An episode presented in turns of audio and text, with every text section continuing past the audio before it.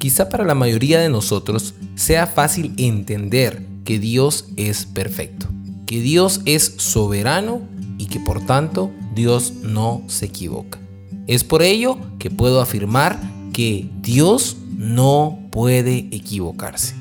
Claro, muchas veces nosotros pensamos de que Dios se equivocó con alguna cosa que nos sucede, que Dios tal vez lo que está permitiendo no es la mejor idea, o que Dios se ha olvidado de algo y por lo tanto ha cometido un error. Pero Dios es perfecto, es santo y por lo tanto Él sabe todo lo que está haciendo.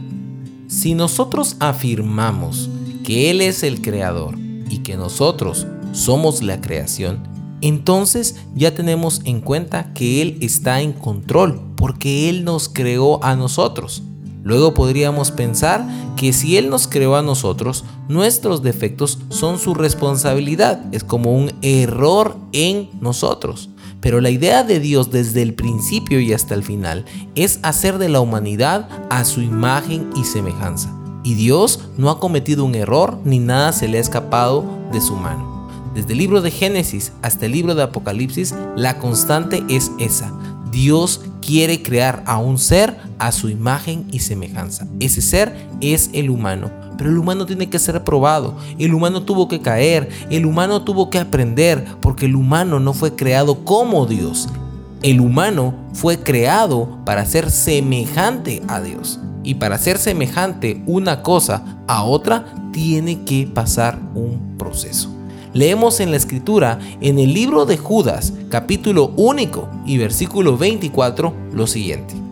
Y ahora, que toda la gloria sea para Dios, quien es poderoso para evitar que caigan y para llevarlos sin mancha y con gran alegría a su gloriosa presencia. Este versículo dice algo extraordinario. Dice que Dios tiene poder para no permitir que caigamos. ¿Y entonces por qué caemos? Porque muchas veces en la caída hay una lección que aunque duela, necesitamos aprender. Pero al final la promesa es esa. Él nos va a llevar sin mancha y con mucha alegría delante de su presencia. Tal vez estemos pasando por cosas que no entendemos el por qué o el para qué. Y es allí donde pensamos que Dios puede equivocarse. Pero la naturaleza de Dios no solo es divina, es perfecta. Y por lo tanto él no puede equivocarse. No pensemos en las cosas en las que Dios pudo equivocarse. Tratemos de establecer en nuestra mente la idea de que Dios no puede equivocarse y más allá de encontrar una explicación, encontraremos una razón, encontraremos un objetivo. Y el objetivo siempre es su amor. El objetivo de Dios hacia ti y hacia mí es claro, es firme y es para siempre hacer que nosotros seamos a la imagen y semejanza que Él tiene, que seamos como Jesús.